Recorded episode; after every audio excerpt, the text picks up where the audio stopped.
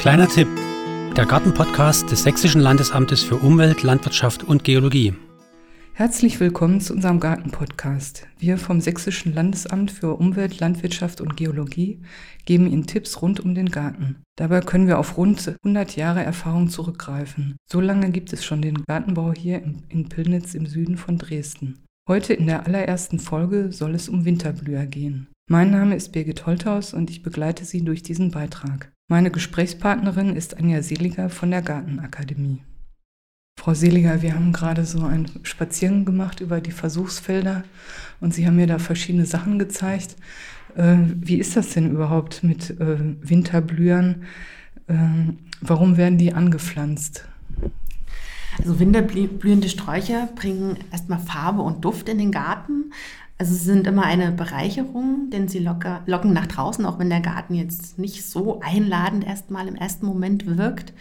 Ähm, es ist eben wichtig, Winterblüher auch ähm, in Reichweite zu pflanzen, also am Wegesrand oder im Eingangsbereich oder im Vorgartenbereich, sodass man die Blüten und den Duft also ganz nah ähm, an sich selber hat und bewundern kann.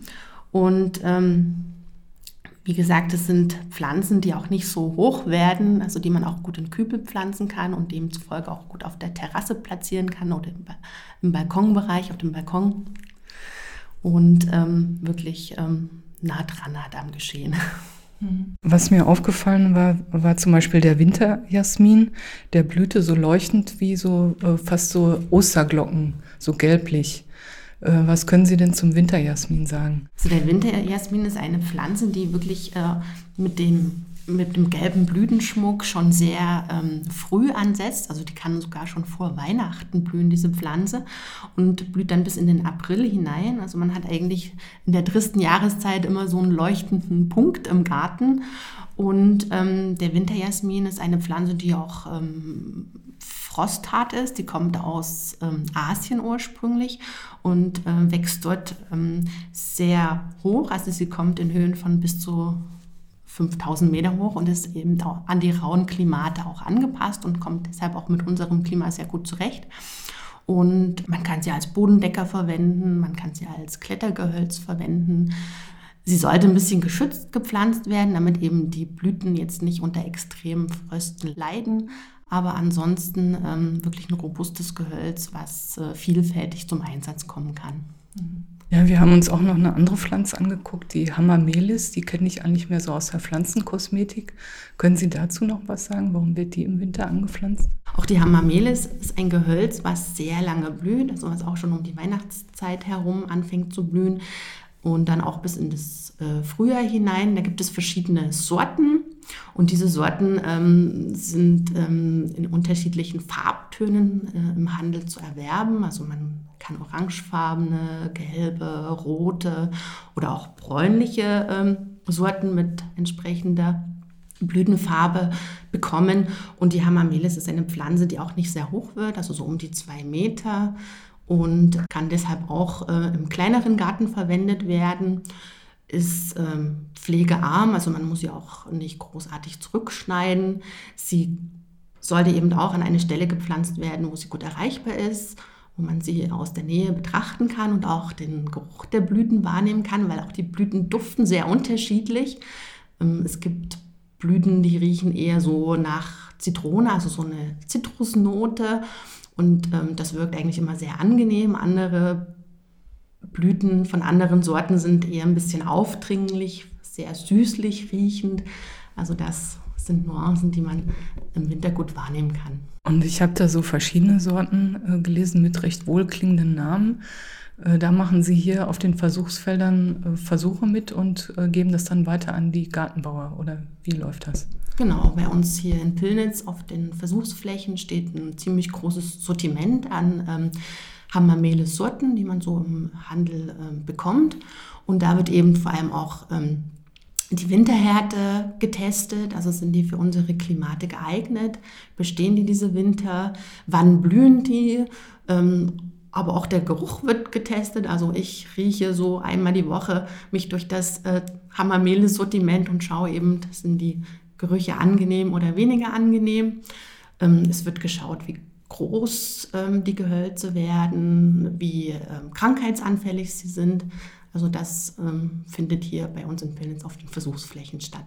Mhm.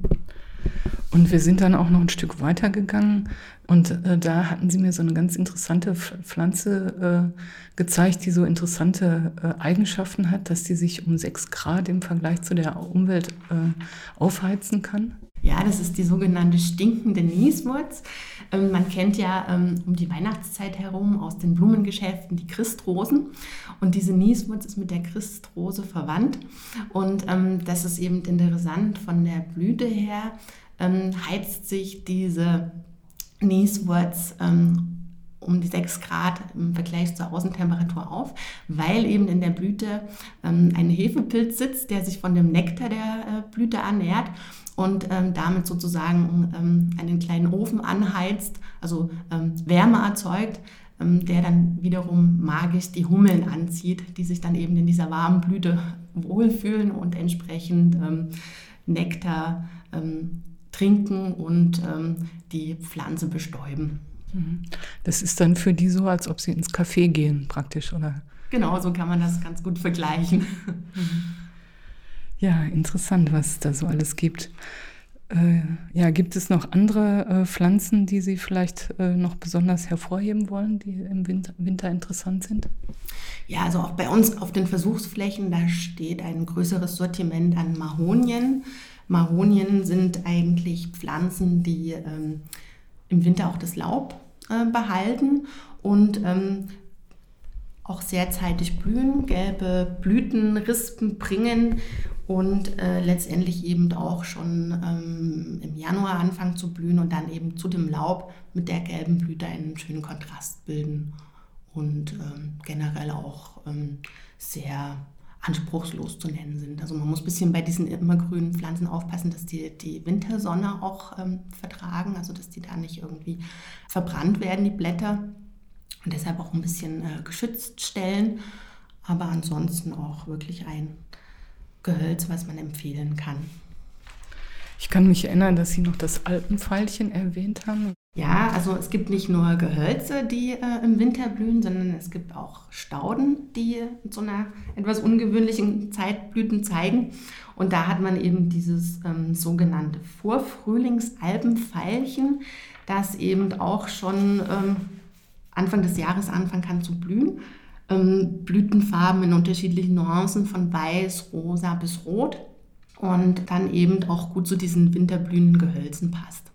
Und ja, wie ist das, wenn man jetzt keinen Garten hat, aber trotzdem auf dem Balkon äh, sich was Gutes tun will im äh, Winter? Da kann man eben auf diese große Anzahl an Winterblühen zurückgreifen, weil die eben auch nicht sehr hoch werden, sehr groß werden. Also man kann eben, wie gesagt, auch den äh, Winterjasmin in Töpfe setzen, also in Kübeln setzen und dann eben auf den Balkon stellen.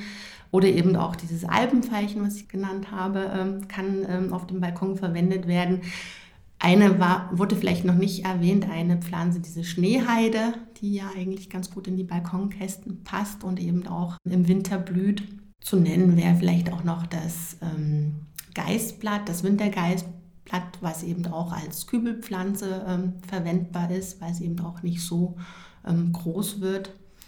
Und ansonsten als ähm, eine Attraktion auf dem Balkon kommen natürlich auch ähm, die Blumenzwiebeln zum Einsatz. Also man hat ja das, äh, den Winterling, Schneeglöckchen, Blausternchen, das kann man ja auch alles ähm, in Balkonkästen setzen, in Kübel setzen und sich damit also den Frühling auch ganz nah ans Fenster holen oder eben auch schon die Vorfrühlingszeit damit farblich schön machen. Ja, wir haben jetzt so viel über fremdländische Gewächse äh, gesprochen. Was gibt es denn für einheimische Winterblüher? Also da kann ich wirklich nur die Kornelkirsche empfehlen. Das ist ein ähm, Gehölz, was vor allem eben für die ähm, schon sehr zeitig im Jahr fliegenden Insekten sehr attraktiv ist. Also die Hummeln, die Hummelkönigin. Die Kornelkirsche, die blüht auch schon Anfang des Jahres mit kleinen gelben Blüten vor dem Laubaustrieb und ähm, ist eben dann auch im Herbst eine Attraktion, weil sie auch äh, Früchte bildet, die man äh, zur Marmelade verarbeiten kann und auch die Vögel diese ähm, Kornelkirschen gern ähm, als Nahrung nutzen. Als nicht heimig kann ich noch die Schneeforsythie empfehlen. Weiße Blüten und nach Mandeln leicht duftend. Und diese Schneeforsythie ist eben auch ein Gehölz, was nicht sehr hoch wird, also maximal zwei Meter und sich deshalb eben auch wieder gut als Kübelpflanze eignet für die Terrasse und auch eben an dieser Stelle empfohlen werden kann. Eine Besonderheit ist dann auch noch die sogenannte Winterblüte. Das ist schon im Namen, also der Strauch, der im Winter blüht. Diese Winterblüte hat eben auch eine sehr frühe Blütezeit und die Blüte wirkt sehr exotisch. Das sind so kleine becherförmige gelbe Blüten, die sehr stark nach Vanille riechen. Also das riecht man schon von beiden, dass da irgendwo eine Winterblüte stehen müsste. Und es ist auch ein Gehölz, was aus Asien kommt. Und dort wird diese Winterblüte, diese Zweige davon werden als Glückssymbol verwendet zum Neujahrsfest und auch ähm, traditionell ins Haar gesteckt. Ja, wie, äh, wie, macht sich denn die Witterung bemerkbar?